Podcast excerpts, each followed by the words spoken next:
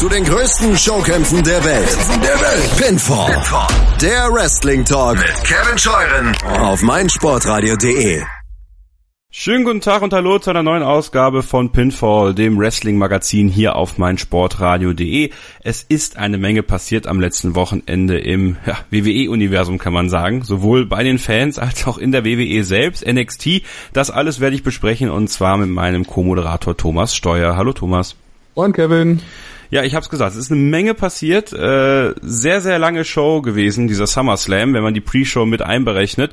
Ja, wir haben die Pre-Show einfach nicht geguckt. einfach wie die meisten, die in die Halle wollten, denn äh, der Einlass begann ja später und dann äh, war bei dem Match zwischen Jason Jordan und den Hardy Boys gegen Miz und der Miz Taraj, Bo Dallas und Curtis Axel einfach kaum einer da.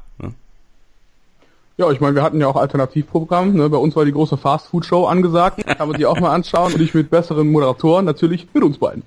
In 4K, zu sagen. Ne? Ja. und in 4XL danach. Ähm, nun, also auf jeden Fall war es ein tolles Wochenende für Wrestling-Fans, denn äh, es gab eine Menge zu gucken. Ähm, Samstagabend, äh, Samstag Nacht von Samstag auf Sonntag, zumindest in deutscher Zeit, war das NXT Takeover Brooklyn 3. Und äh, NXT Takeover Brooklyn, das ist ja so ein bisschen das WrestleMania von NXT, wenn man so will. Es ist die größte Halle, in der NXT veranstaltet, veranstaltet im Barclays Center. Und ähm, tja, es war schon wieder, muss man sagen, zweieinhalb Stunden gebündelt, eine geile Show. Vor allen Dingen wrestlerisch war es eine extrem geile Show. Also es ist ja auch in der letzten Zeit so ein bisschen so gewesen, dass Teams einen so ein klein bisschen kalt gelassen haben. So dieser ganz große Bass aus Zeiten von Finn Balor, äh, Kevin Owens und später auch Shinsuke Nakamura, der war ja so ein bisschen irgendwie verschwunden. Aber ich habe das Gefühl, so diese Show jetzt hier im Barclays Center hat nochmal wieder ordentlich den, den, den Speed aufgedreht. Allen voran das Tag Team Match.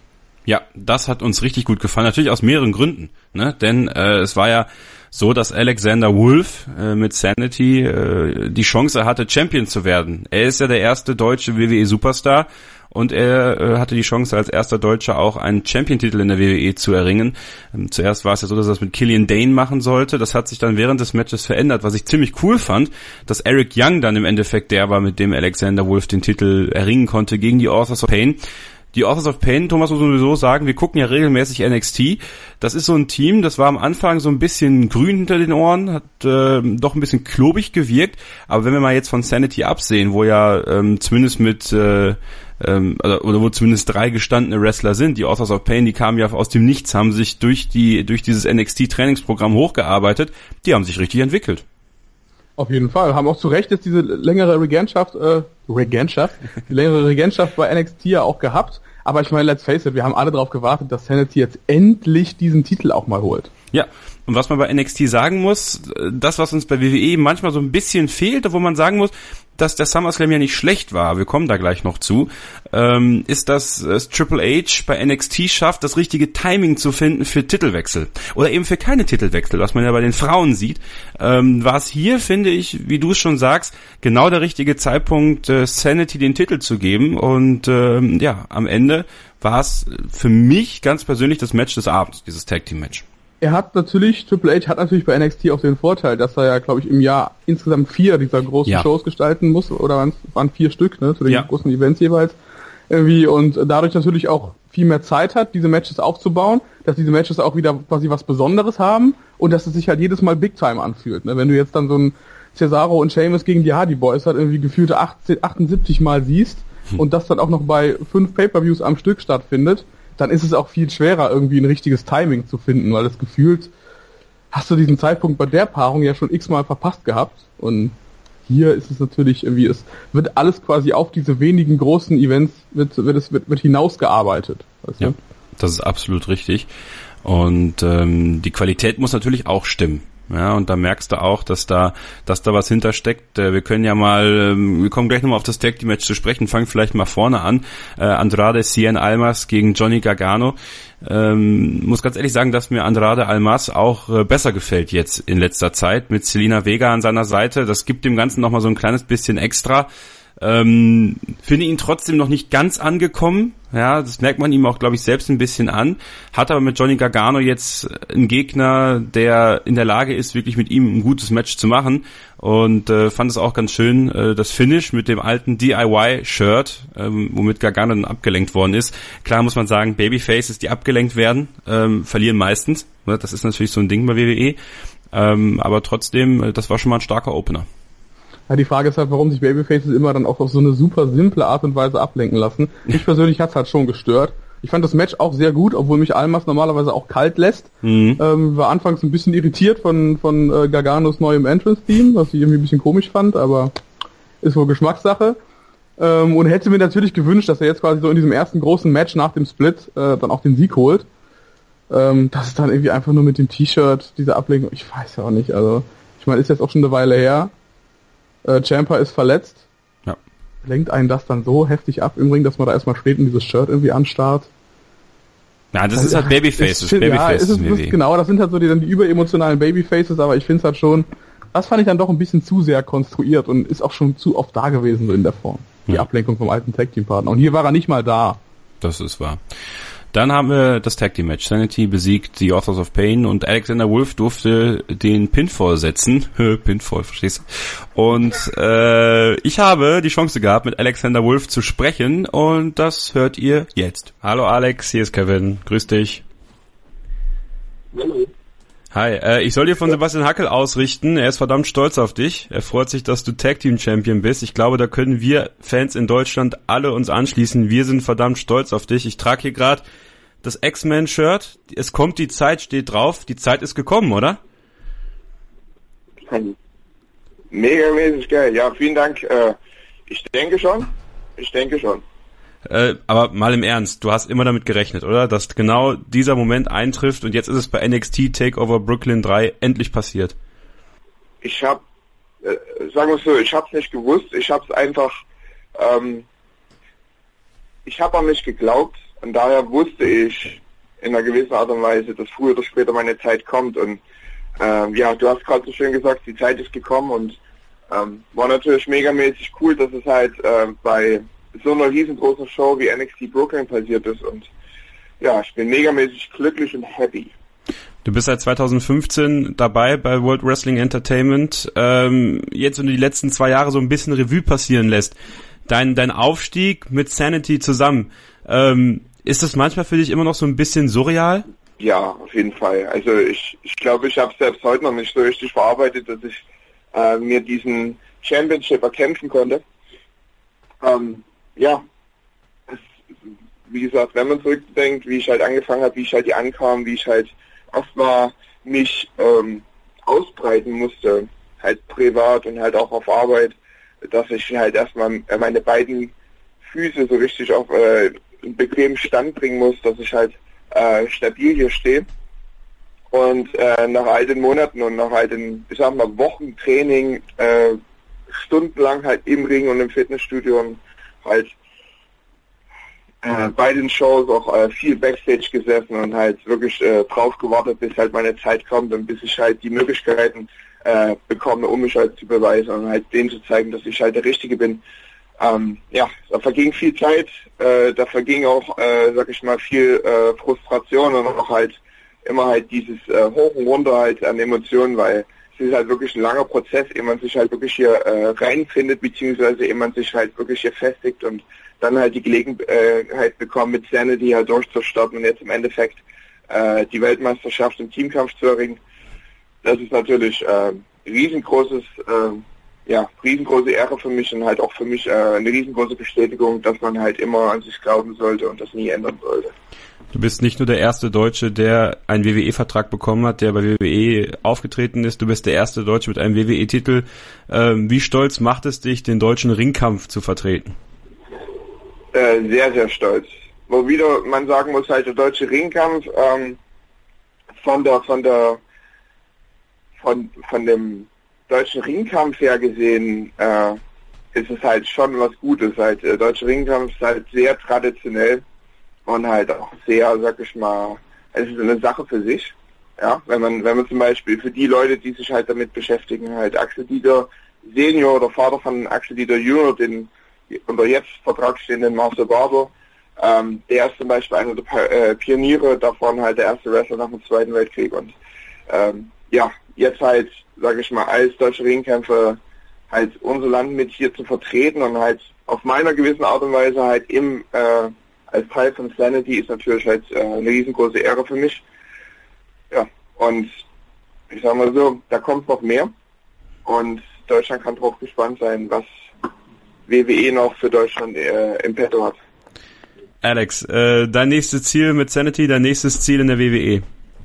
Ähm, nächstes Ziel mit Sanity ist auf jeden Fall, alle Titel zu übernehmen. Wir, wir haben uns das Ziel gesetzt und wir haben es vorher gesagt, wir wollen alles und das ist das Ziel, dass wir jetzt wirklich jetzt alles kriegen und ähm, weiter Chaos stiften und dann halt, wenn wir fertig mit NXT sind, dann stiften wir Chaos bei Raw oder SmackDown, je nachdem, wo es uns hindrängt, wo, uns, wo es uns hin verschlägt, aber das ist definitiv das Ziel, was wir machen wollen und dann, ja, wer weiß, vielleicht dann halt auch mal live in Deutschland.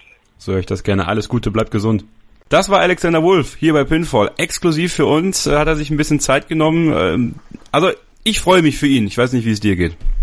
Ja, auf jeden Fall. Er hat es mega, mega, mega, mega verdient. Und vor allen Dingen, wie er jetzt auch in diesem Match ja auch dargestellt wurde, er durfte einige krasse Power Moves anbringen, hatte sehr viel Ringtime. Er stand überhaupt nicht im Schatten von Eric Young, der auch schon TNA-Champion war äh, und super viel Erfahrung auf seinem Rücken hat.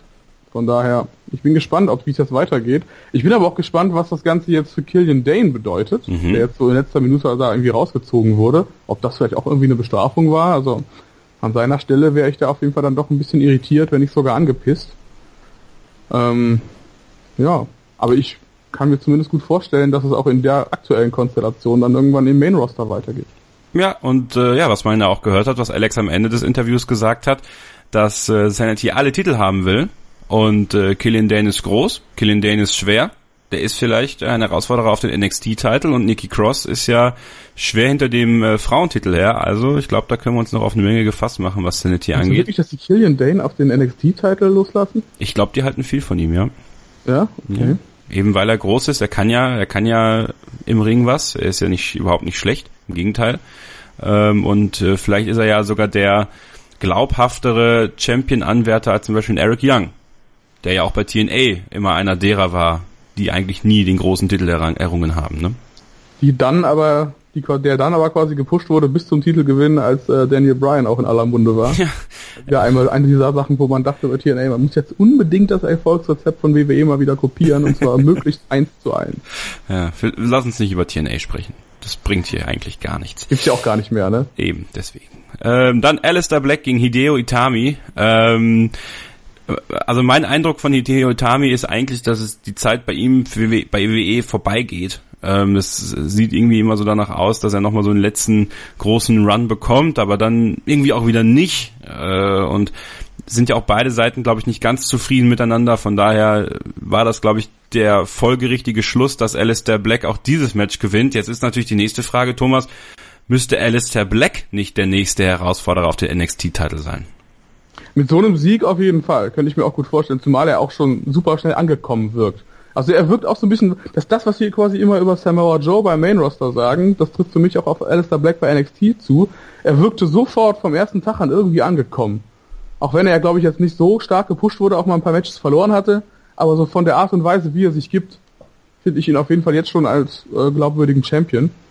Aber ja, ob es gleich der nächste Herausforderer wird, ich meine, die Show hat ja noch ein paar andere Dinge gebracht im äh, Laufe des Abends. Ja. Vielleicht sind da erst noch andere dran.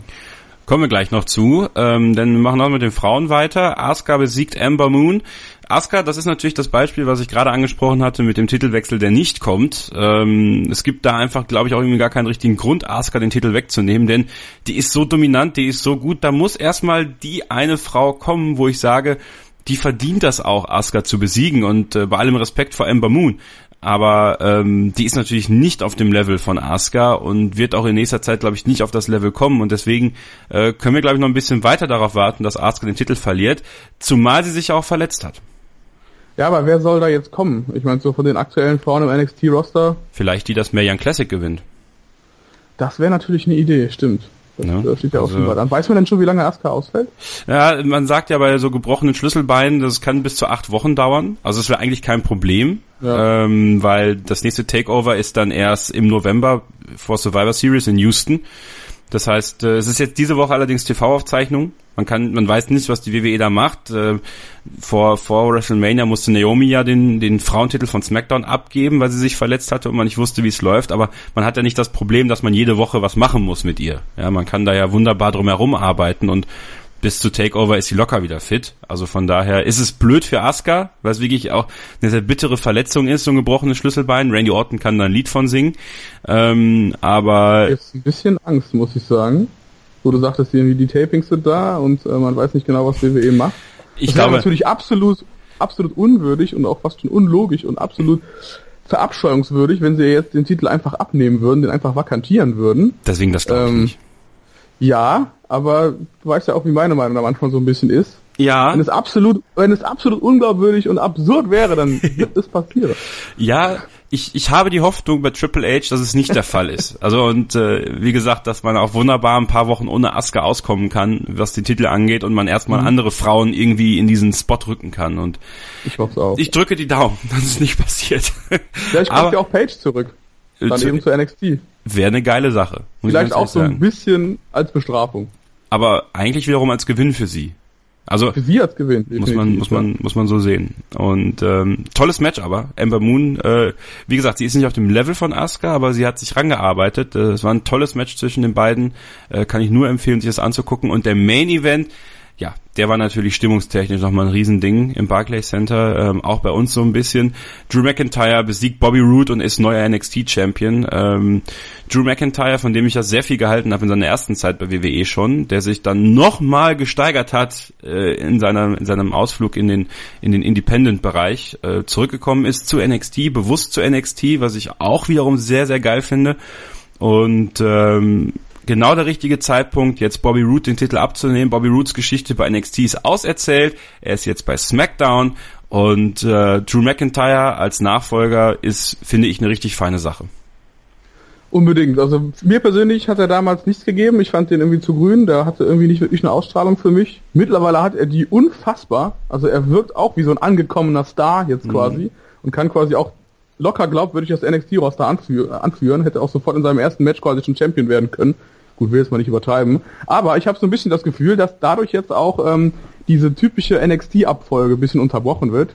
Wir haben gesehen, ähm, Bobby Roode ist jetzt schon bei SmackDown aufgetaucht, soll angeblich noch so ein paar letzte Matches bei NXT ähm, abschließen, so als kleine Abschiedstour. Es wird scheinbar nicht so dieses typische Rematch beim nächsten Takeover drei Monate später dann wieder geben. Und das ist natürlich auch für NXT erstmal wieder eine feine Sache, weil du wieder eine Chance hast für frische Storylines und nicht immer so an diesen angeblich vertraglich festgemachten Rematches irgendwie so an die gefesselt bist und dann so eine Story dann einfach noch, noch in die Länge ziehen musst, obwohl es eigentlich auch reichen würde, einfach mal nur ein Match zu machen.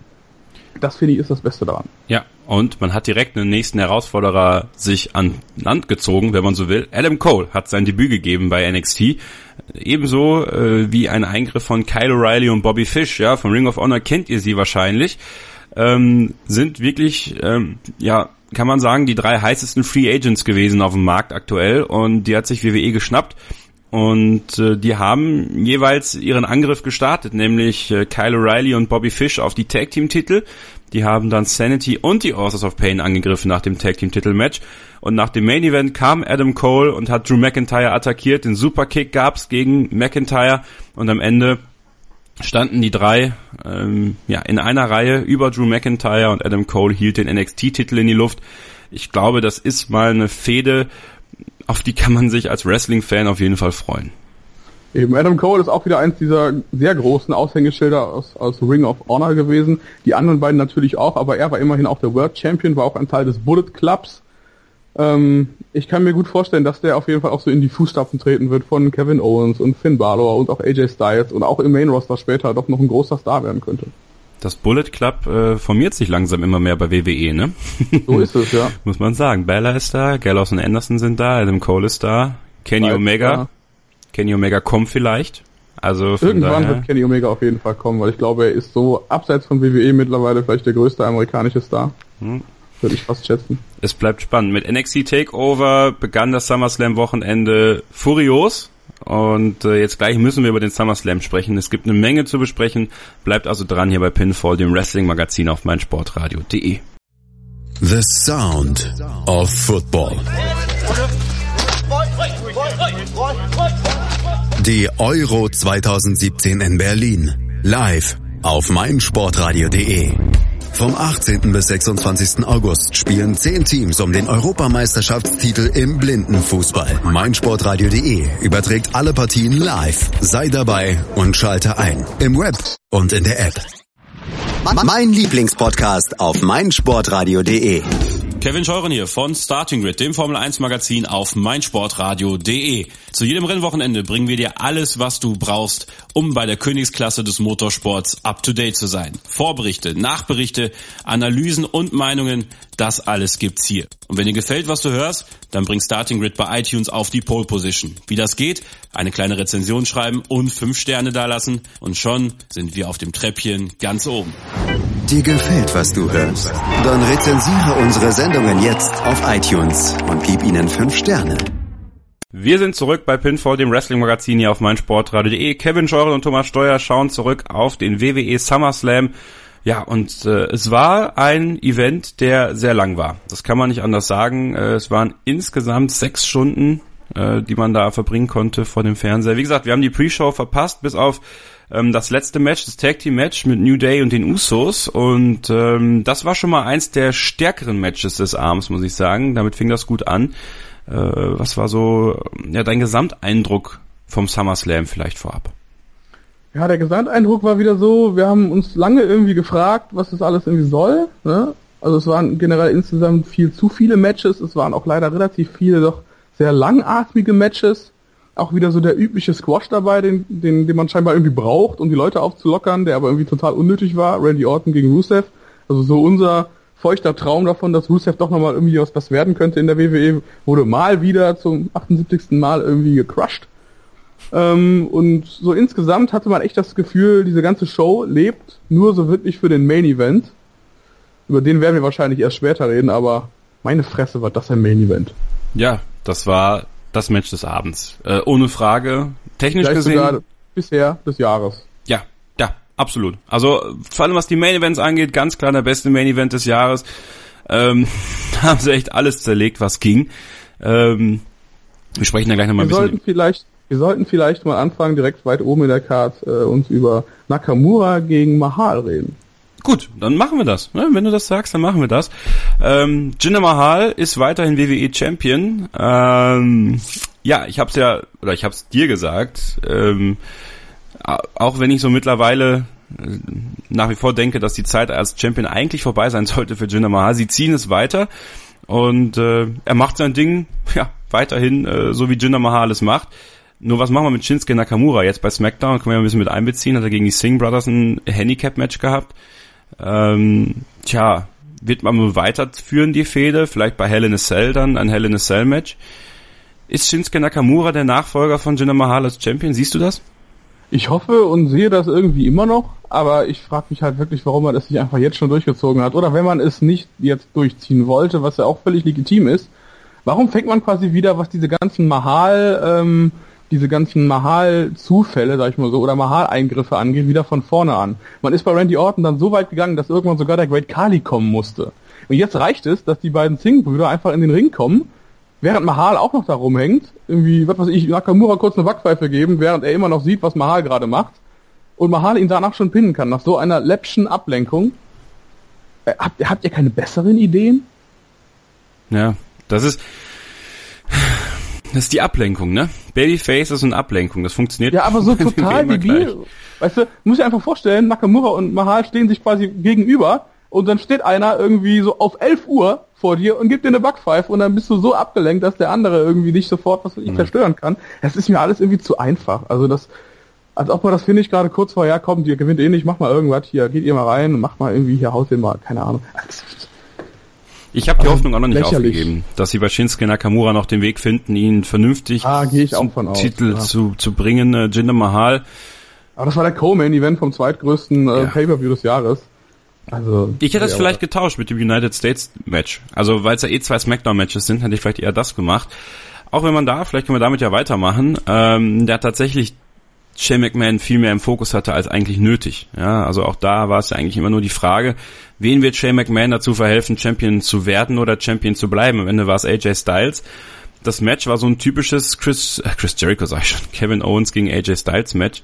Ähm, hat man auch bei SmackDown nochmal gesehen. Ja, also können wir uns genau, freuen. Genau, dieses Formular sollte ja, sollten ja diese Special Referees irgendwie dann auch mal ein bisschen aufbrechen. Ja. Aber hat natürlich dann immer leicht zum, zum, zur Folge, dass es dann quasi nur noch um den Special Referee geht ja. und nur noch um die Frage, inwiefern wird er jetzt den Matchausgang beeinflussen. Ist natürlich gerade bei der Paarung, bei vielen anderen ist es auffrischend auf jeden Fall, aber ich habe das Gefühl, dass Styles gegen Owens sowas gar nicht nötig hätte. Eigentlich will man meinen, nein, ne? Also die, die beiden könnten doch bestimmt auch 100 Matches so konstruieren, dass es doch irgendwie spannend wäre. Wenn man sie lässt. Ja. Aber es geht natürlich jetzt auch darum, Shane McMahon irgendwie wieder in den Ring zu bekommen. Das geht dann auch nur gegen Kevin Owens wahrscheinlich, denn bei SmackDown ging das ja direkt weiter. Ähm, da muss, durfte sich Kevin Owens im US-Title-Match seinen Referee aussuchen und äh, hat sich Baron Corbin ausgesucht. ja, auch absurd irgendwie. Absurd. Ähm, und Shane McMahon hat erneut eingegriffen, weil er Baron Corbin als nicht fähig angesehen hat, Referee zu sein. Baron Corbin hat dann den, den, den, die, sein, sein, seine Schürze abgegeben sozusagen und dann durfte Shane McMahon wieder. Ja, und am Ende hat AJ Styles wieder gewonnen und das Ganze geht weiter und äh, Shane McMahon will unbedingt in den Ring und darf wahrscheinlich dann bei No Mercy auch in den Ring. Aber ja, ich finde das schade, weil es halt den Titel, also was mich am meisten stört, ist Thomas, und ich weiß nicht, ob du das auch so siehst, der US-Title, den sie so wunderbar aufgebaut haben, seit John Cena bei Raw damals, was sie auch immer schön weitergeführt haben, ich finde, der wird jetzt wieder entwertet. Entwertet würde ich nicht mal sagen, es geht vielleicht in eine falsche Richtung, aber er ist auf jeden Fall äh, der Focus of Attention. Die zwei besten Wrestler bei SmackDown kämpfen um diesen Titel. Klar, du hast jetzt natürlich irgendwie so Shane McMahon mit drin, aber das, das sorgt eben auch dafür, wenn ein McMahon dabei ist, dass es eben auch mal eine Storyline gibt. Weißt du, das ist eben nicht nur das typische hier, ich bin der Herausforderer, jetzt sind mal wieder drei Monate irgendwie nichts, dann gibt's mal wieder einen Herausforderer und so weiter. Es ist nicht so dieses typische United States Title gebären, was wir irgendwie locker in den letzten 15 Jahren schon so oft irgendwie hatten. Von daher mag ich es auf jeden Fall. Und ich glaube, wenn es jetzt mit Shane McMahon gegen Kevin Owens weitergeht, dann wird sich AJ Styles auch wieder mit seinem Titel irgendwie anderen Sachen zuwenden können, anderem Herausforderer. Und dann ist, glaube ich, dieses ganze Shane McMahon-Gedöns auch erstmal wieder vom Titel weg. Von daher würde ich es nicht ganz so drastisch sehen, aber es stimmt okay. schon, dass, dass es irgendwie so eine eigentlich unnötige Ablenkung vom Wesentlichen ist, vom Titel. Ich muss dich jetzt fragen, hast du von Shane McMahon nicht auch ein bisschen genug? Schon lange. Also ich hätte auch dieses Undertaker-Match damals irgendwie nicht gebraucht, weil ich finde ihn, das gegen, gegen AJ Styles war natürlich ein Top-Match, hätten wir alle nicht so erwartet, ne? aber wird mhm. natürlich zu großen Teilen auch an Styles gelegen haben. Aber für mich ist Shane McMahon halt kein Wrestler, auch wenn er natürlich in der Form seines Lebens ist, so gut sah er glaube ich noch nie aus, körperlich. Äh, aber er ist kein Wrestler. Ich finde ihn unglaubwürdig. Ich finde seine Schläge auch immer noch irgendwie sehr Larifari. Also das sind ja noch nicht mal Backpfeifen, das sind ja eher Streicheleinheiten. von daher, ich meine, du hast so, du hast so ein tolles Roster bei SmackDown, brauchst nicht Shane McMahon. Du brauchst auch eigentlich keine zwei GMs. Also nee. warum er immer noch da ist, das weiß ich nicht. Vielleicht weil man darauf wartet, dass Brian kündigt. Ich habe keine Ahnung. ja, man hält ihn ja fest. Er würde ja gerne, aber ja. das ist ein anderes Thema. Ja, ich bin gespannt, wie das weitergeht. Ähm, vielleicht Baron Corbin, der da auch irgendwie reinfliegt gegen AJ Styles dann um den Titel, weil äh, ist ja sozusagen jetzt eigentlich der nächste Herausforderer, weil AJ Styles ja gesagt hat, die Challenge wird es jetzt jede Woche geben. Mal sehen ob Baron Corbin dann da seine Chance bekommt, irgendeinen Titel zu gewinnen. Den Titel gewonnen haben äh, die beiden ehemaligen Shield-Mitglieder Dean Ambrose und Seth Rollins ähm, gegen Sheamus und Cesaro. Aber Thomas, ich glaube, das Highlight in diesem Match war sicherlich Cesaro, der ähm, keine Lust mehr auf Beachballs hatte.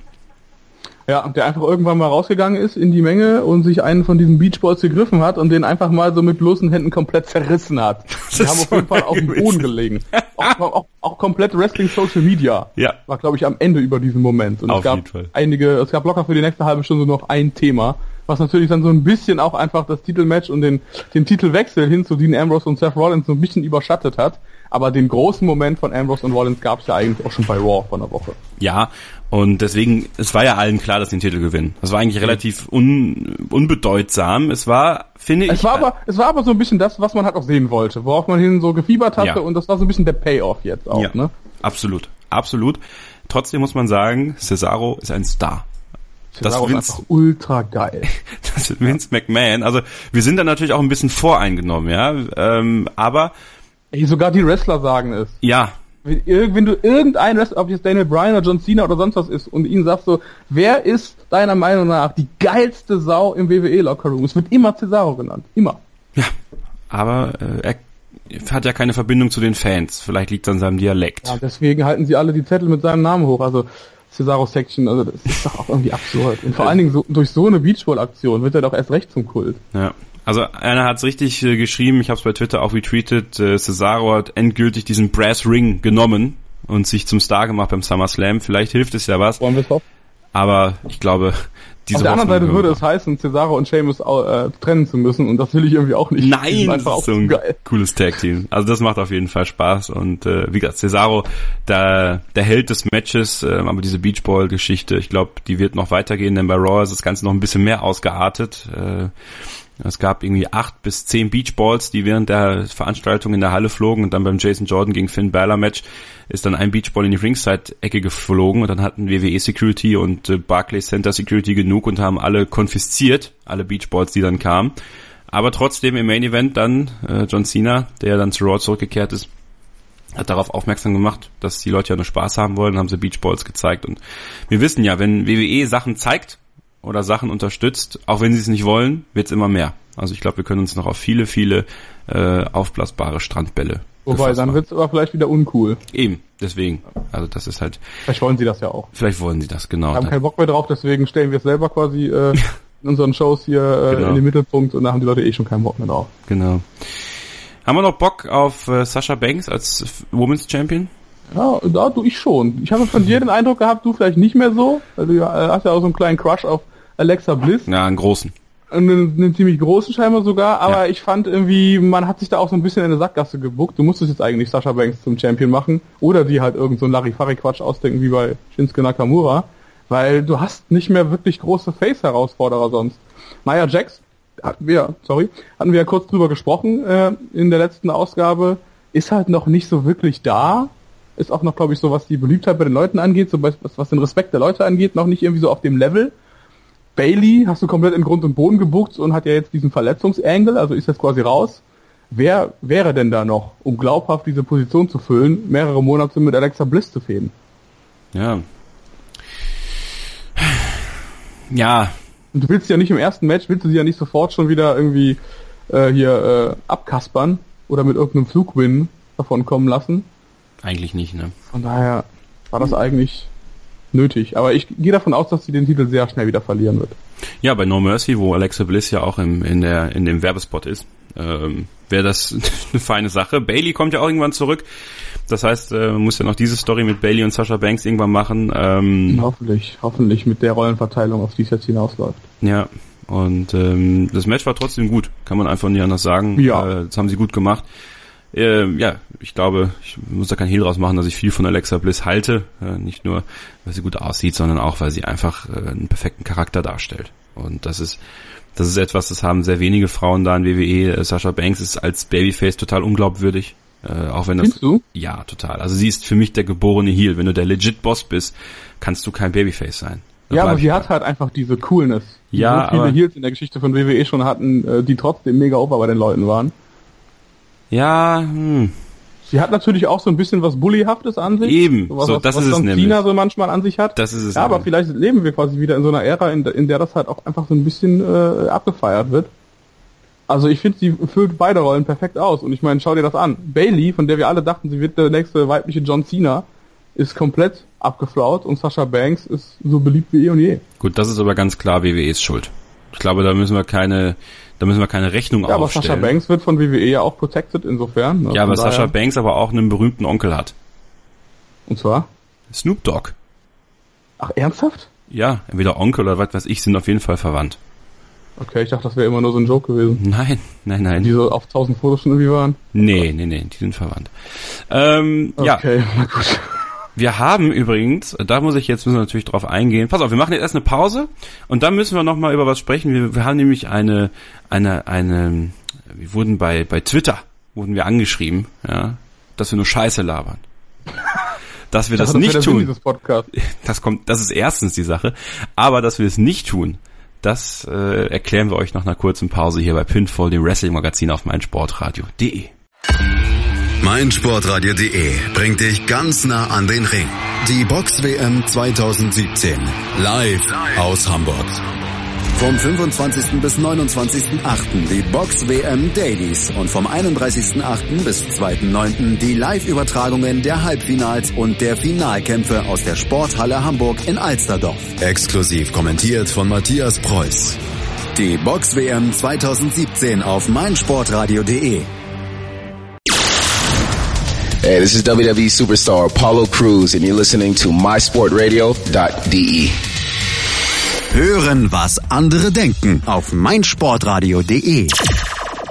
Wir sind zurück bei Pinfall, dem Wrestling-Magazin auf meinsportradio.de. Kevin Schoren und Thomas Steuer mit der Rückschau auf den WWE SummerSlam, die zweitgrößte Veranstaltung des Kalenderjahres bei World Wrestling Entertainment. Bevor wir damit weitermachen, möchte ich aber darauf hinweisen, dass wir Live-Sport im Programm haben hier auf meinsportradio.de an diesem Wochenende.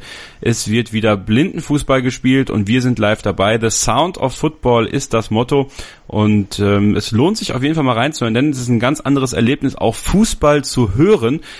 denn die Euro 2017 in Berlin findet statt. Wir sind Medienpartner und ihr hört alle Spiele und alle Tore live auf meinsportradio.de. Es gibt einen deutschen und auch einen englischsprachigen Stream. Also wenn ihr Freunde habt, die vielleicht nur englischsprachig sind, die möchtet das ein bisschen ähm, auch anderen mal näher bringen, auch international, dann äh, könnt ihr das tun. Empfehlt uns da weiter. Holt euch unsere App für Android und iOS. Dort könnt ihr nämlich im Livestream alles verfolgen. Natürlich auch über unsere Webseite im Eventstream. The Sound of Football, Football die Blindenfußball-EM in Berlin, live bei uns. Der SummerSlam ist das Thema hier bei Pinfall, dem Wrestling-Magazin auf meinsportradio.de. Und Thomas, wir haben nach der letzten Ausgabe in unserer Vorschau und im Interview mit Jesse Gabbard, die in der Mae Young Classic ab nächster Woche zu sehen sein wird, könnt ihr euch übrigens auch im Archiv nachhören, äh, von ähm, xbutze x auf Twitter äh, mhm. einen, einen Tweet erhalten. Also die Jungs quatschen da einen Scheiß. Von wegen bei SmackDown fehlt was, was Raw hat. Ja. Dann gucke ich mir hatten das wir aber eigentlich hatten wir das ja eigentlich schon erörtert letztes Mal in der Folge. Ne? Wir haben es erörtert, aber wir machen es einfach nochmal, ja, denn äh, manchmal muss man das tun. Und mhm. äh, SmackDown Frauen Division hat weniger zu bieten als die von Raw. Das ist einfach so auch wenn man es nicht wahrhaben will. Und das hat man gesehen, bei allem Respekt vor Natalia, dass Natalia jetzt Champion ist, ist schön und gut für Natalia.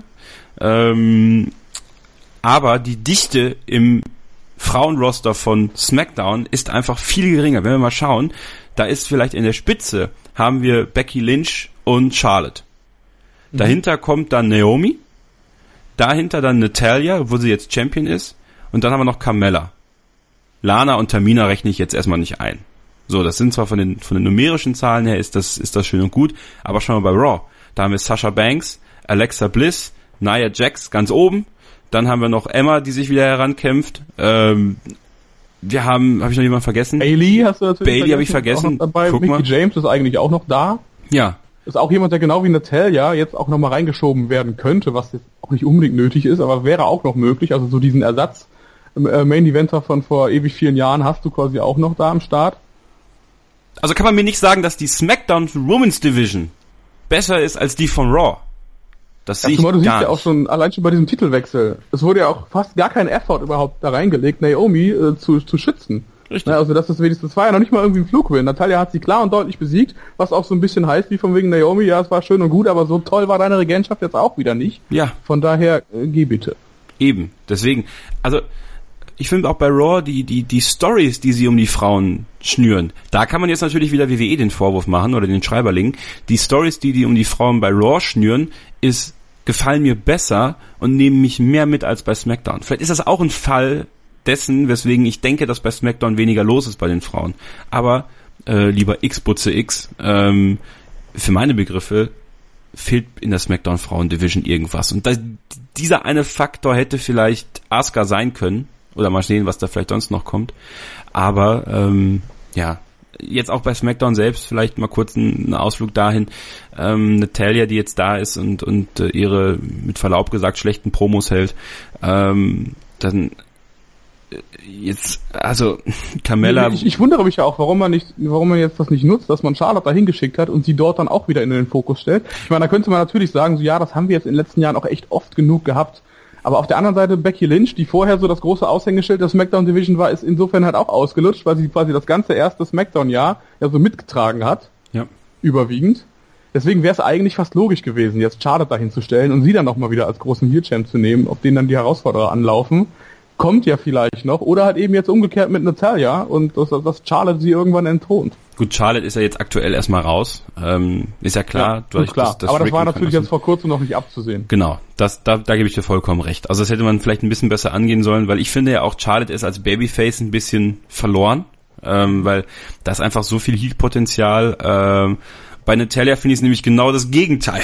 ich finde Natalia ist absolut kein Heel, äh, weil die halt super nett ist und äh, da würde ich mir die andere Rollenverteilung wünschen.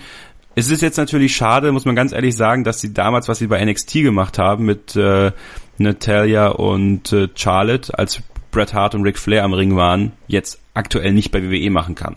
Weil äh, ich glaube, das zum Beispiel bei einer WrestleMania, das würde mir richtig gut gefallen. Also wenn die beiden dann auch wieder am Ring stehen würden und sowas, aber vielleicht kommt das ja noch. Vielleicht, äh, ich glaube, das, das wäre auch das große gut. Ziel. So, das würde ich mir echt wünschen, dass das nochmal mhm. gäbe. Ähm, ja, ansonsten, wie überbrückt man die Zeit bis dahin? Also ich hatte schon an sich Hoffnungen, dass Asuka jetzt aufrückt oder dass generell jemand mal aufrückt von NXT. Mhm.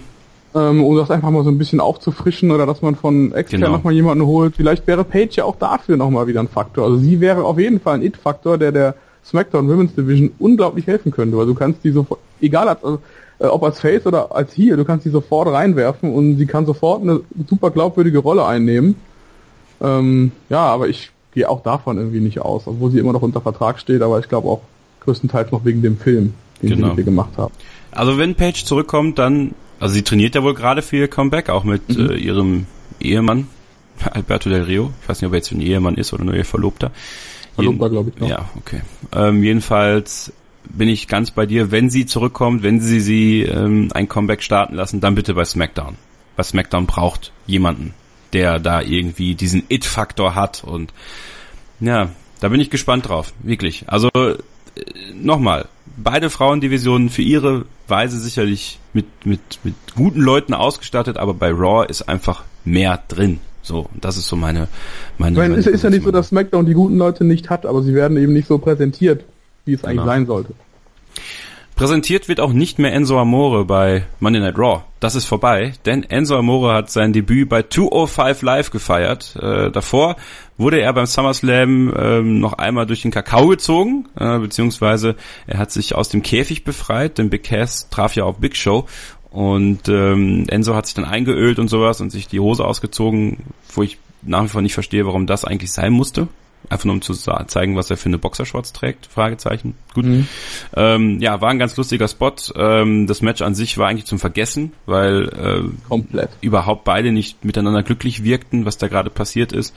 Äh, bei Big Show habe ich nicht verstanden, warum hatte er keinen Gips. Er hatte ja damals gegen Randy Orton den Gips, als er die Hand verletzt hatte. Jetzt hat er nur einen Verband gehabt. Ähm, das sind so kleine Sachen, wo ich mich frage, so hätte man das nicht ein bisschen konsistenter aufziehen können. Dann bei Raw natürlich der blöde Zwischenfall für Big Cass, der sich im Match mit Enzo wohl verletzt hat. Also, da steht noch keine endgültige Diagnose fest, äh, wohl irgendwas am Knie. Um, ähm, und ja, Enzo ist erstmal raus von Raw und jetzt bei Tour 5 Live, obwohl er letzte Woche ja noch einen, einen Tweet abgesetzt hat, dass er äh, 206 Pfund wiegt und nicht 205. Ja, er hatte ja eine Woche Zeit, das eine Pfund noch abzunehmen. Ja, jetzt das kann natürlich. Ob das, ob das sein Ziel war, weiß ich nicht, äh, weil er hat wesentlich weniger Zuschauer jetzt am Start. Der hat ähm. deswegen die ganzen Klamotten ausgezogen beim Slam. Hier, so ein guter UFC-Manier, ne? Mhm, ja. Nun, äh, bin ich gespannt drauf, äh, sage ich heute sehr oft, ne? Ich bin wirklich gespannt auf das, was die WWE ähm, jetzt in der nächsten Zeit so macht, denn wir haben das ja auch vorher schon besprochen, es ist ja so ein bisschen auch das Staffelfinale, ne, wenn man so will. Ja, aber ich meine, müssen wir eigentlich Angst haben? Wir haben es gesehen, Neville hat jetzt quasi das, das, das Rematch, das erneute Rematch gegen äh, Tosawa wieder gewonnen. Tosawa mhm. ist komplett raus jetzt scheinbar aus dem, aus dem Titelgeschehen. Ja. Und man hat das scheinbar wirklich gemacht für Enzo Amore. Wir können nur hoffen, dass er sich im Ring verbessert hat irgendwie. Oder dass man jetzt quasi äh, die Regentschaft von, ähm, von Neville jetzt in so eine andere Ecke halt treibt und ihn dann vielleicht eben mehr so in diese Comedy-Ecke schiebt sodass Enzo vielleicht einfach mal irgendwie so einen Flugwin über ihn mal schafft und dann tatsächlich total unglaubwürdig quasi der Champion dieser Division wird und man dadurch eine ganz andere Dynamik äh, kreiert, sodass quasi alle versuchen, ihn den Titel wegzunehmen, weil er eigentlich ja gar nicht ernst zu nehmen ist, es aber irgendwie doch nicht schaffen. Oh, Thomas. Ja, das tut weh, ne?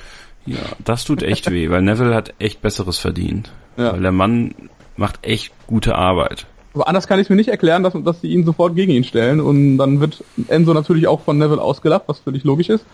Äh, aber was da jetzt folgt, da habe ich wirklich ein bisschen Angst vor, weil sonst hat Neville ja, glaube ich, fast alle durch vor der Cruiserweight.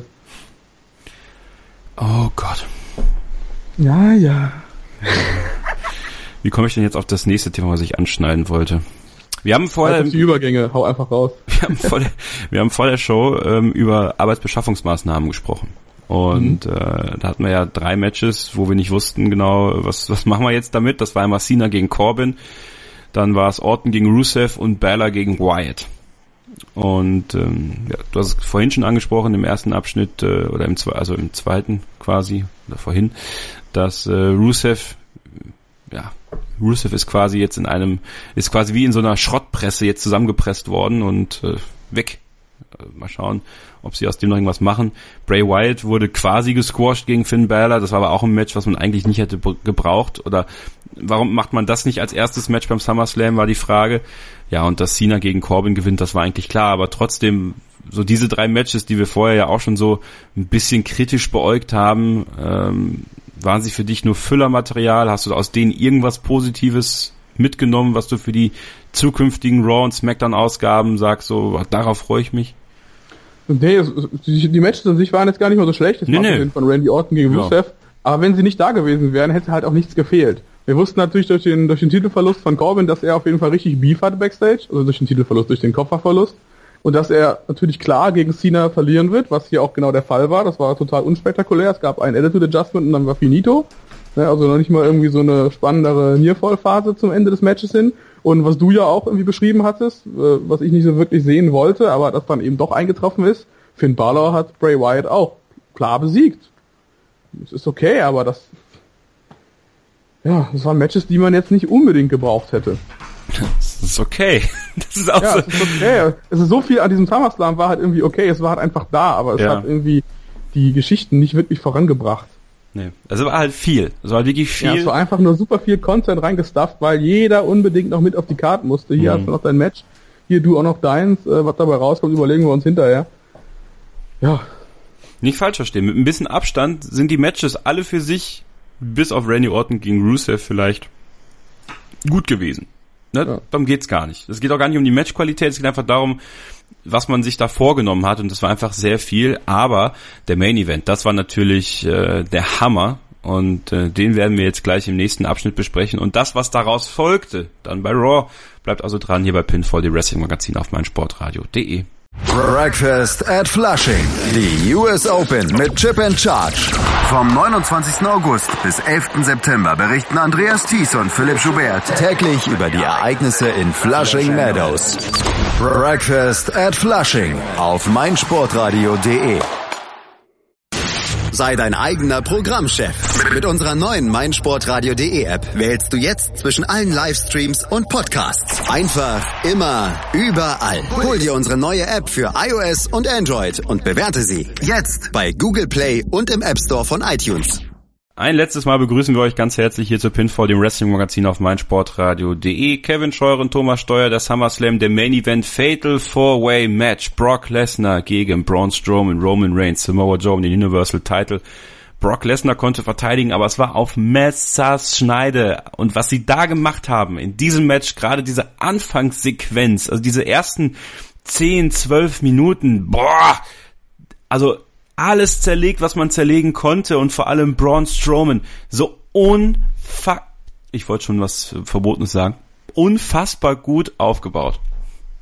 Ja, ich meine, also die Szene, die mir am denkwürdigsten in Erinnerung bleibt, ist gar nicht, wie er ihn irgendwie 78.000 Mal durch die Tische geschmissen hat und dann auch noch diesen Tisch auf Brock Lesnar quasi draufgeschmissen hat, von wegen hier, ich deck dich noch zu, dann kannst du schlafen gehen sondern einfach wie äh, Reigns und Joe so sich ein bisschen am Kabbeln waren draußen und auf einmal siehst du so wie von rechts einfach mit voller Power so ein Bürostuhl von den Kommentatoren in die beiden reingeschmissen kommt. Ja. Also die waren sowas von on fire, da haben wirklich alles zerlegt, was man nur zerlegen konnte in wenigen Minuten. Also das war wirklich mehr, als ich mir von diesem äh, SummerSlam Main Event überhaupt irgendwie erhofft hatte. Ja. Komplette Zerstörung. Und genauso muss es sein. Es waren vier richtige Mean Dudes, die Hostfight! Genau, Horse, Horsefight, genau. Horsefight oder so. Und, ja, mit dem Schlauch.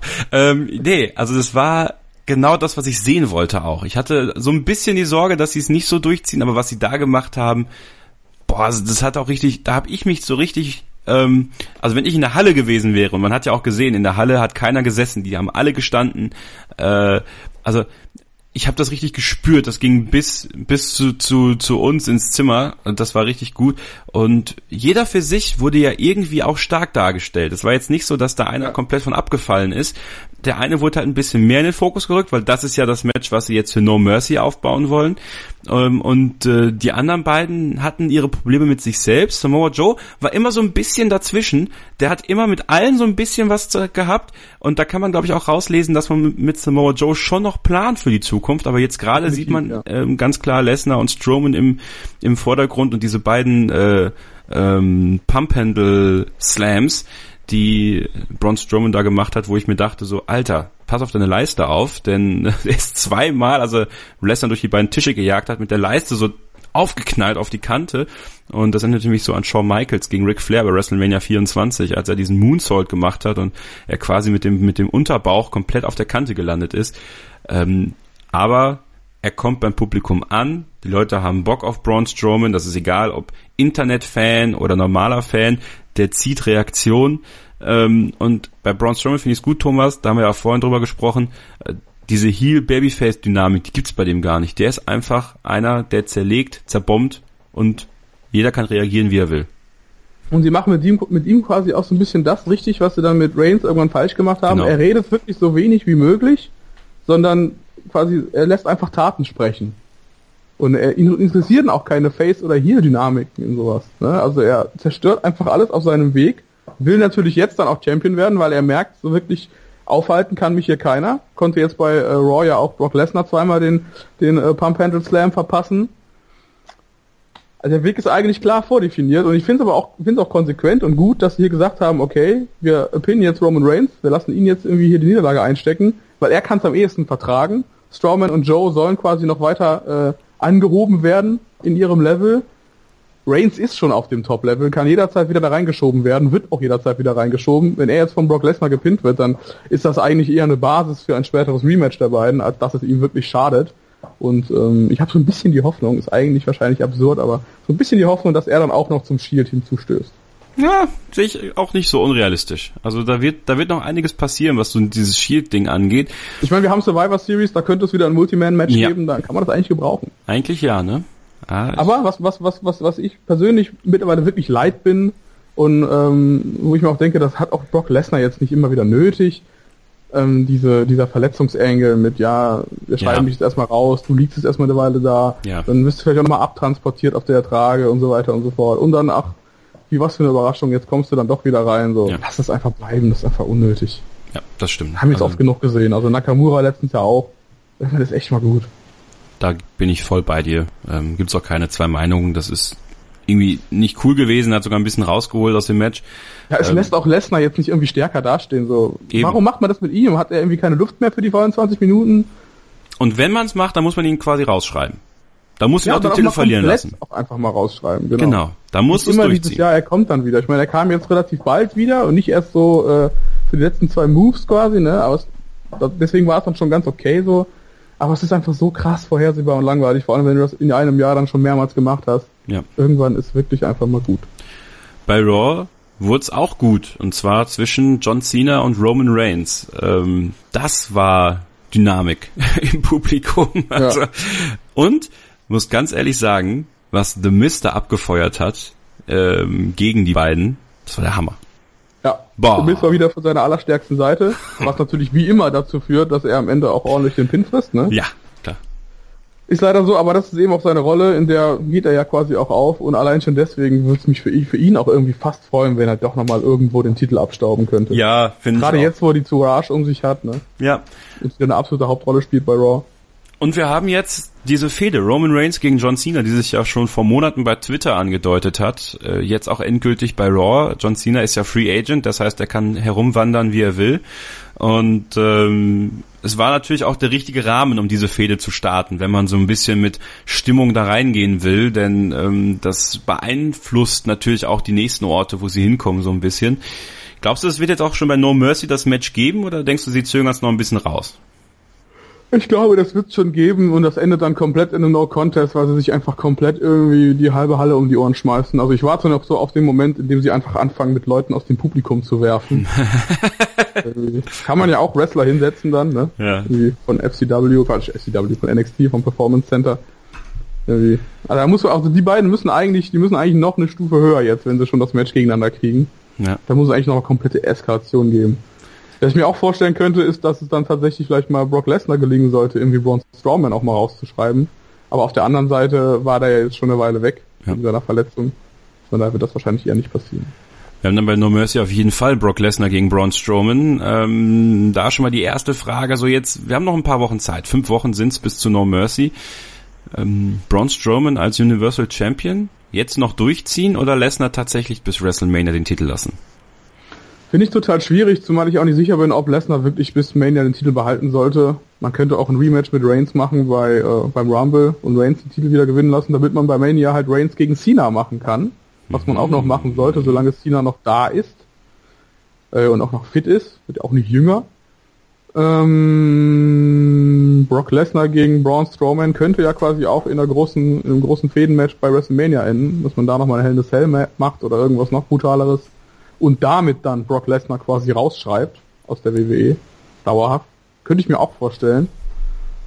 Ja, ist ja die Frage, wie regelt man das? Wann wird Braun Strowman mal Champion und gegen wen verliert er dann den Titel? Das ist eben auch wirklich schwierig. Ja, das ist WWEs Aufgabe, das rauszufinden. Wir können nur spekulieren. Ähm, andere Spekulation für WrestleMania, Thomas? Äh, Cena gegen Taker? Nee, Taker ist raus. Das Ding ist durch. Ja, aber ich glaube da noch nicht so ganz dran. Er ist halt der Undertaker. Ich glaube nicht, dass er ganz ja, durch ist. Ja, ist richtig, aber nach dem Abschied. Eigentlich, aber wir haben bei Ric Flair gesehen. Abschiede sind nichts wert. Ja, aber wie gesagt, Ric Flair hat auch nicht mehr in der WWE gewrestelt. Das, das ist wahr. Zum Und Glück. ich glaube, der Undertaker ist halt gesundheitlich jetzt auch wirklich so weit. Er hat ja jetzt dann die Hüft-OP doch noch gehabt, ja. nach WrestleMania. Ja. Und also nach einer Hüft-OP nochmal wresteln, wie soll das gehen? Dann ähm, Joe gegen Miss, Intercontinental-Titel. Joe gegen Miss. Ja, wäre eigentlich mal noch so eine, eine Möglichkeit. Vielleicht also Joe mal den jetzt, Titel geben? Hm, ja, ist ja die Frage, ob er den wirklich braucht. The Miss mit dem Titel passt. Also eine Fehde würde ich mir, würde ich mir natürlich auch gerne anschauen. Allerdings müsste Joe dann natürlich auch Champion werden. Wie soll man das sonst drehen, dass er die Fehde gegen Miss irgendwie gewinnt, aber nicht Champion wird? Joe ist für mich jemand, der braucht diesen Titel nicht. Also der braucht keinen Midcard-Titel, okay. um abzugehen dort. Aber ich wüsste auch nicht, gegen wen man ihn sonst stellen sollte. Bleibt eigentlich fast nur noch Finn Balor übrig jetzt. Ne? Ja, der muss ja auch irgendwann nochmal um den Universal-Titel Und das ran. ist auch, ja. Ist ja sein Gürtel. Ein, eigentlich hat er noch ein Rematch offen, aber das scheint ja. die WWE auch äh, ganz geschickt unter den Teppich kehren zu wollen. Bin mal gespannt. Ich glaube nicht mehr daran, dass das noch kommt. Okay. Ja, wir haben bei SmackDown, wir haben es gerade angesprochen, Bobby Roode, der jetzt am Start ist, äh, finde ich geil. Finde ich gut, dass er ins Main Roster aufgestiegen ist. Auch wieder einer aus äh, alten TNA-Zeiten, der ähm, jetzt dann auch seinen Weg bei WWE irgendwie findet und äh, der richtig gut ankommt bei Publikum und bei den Offiziellen. Das freut mich für ihn. Und wir haben einen Comeback gesehen. Shelton Benjamin ist zurück und kommt in ein Tag-Team mit Chad Gable. der sich darüber auch sehr gefreut hat. Ich persönlich ja. habe hab im ersten Moment halt gedacht, warum ist Chad Gable jetzt so scharf drauf, wieder in Tag Team zu kommen? Ja, weil er eigentlich verstanden. auch die Chance hat, jetzt mal selber aufzusteigen bei SmackDown. Ja. Und mir ist aufgefallen, wie groß ist Shelton Benjamin? Ich glaube, ist eher wie krass klein ist Chad Gable. Ich meine, der ja. Danny Bryan ist ja auch nicht besonders groß. Ja, das stimmt. Also ich glaube, Shelton Benjamin ist einfach so 1,80 vielleicht.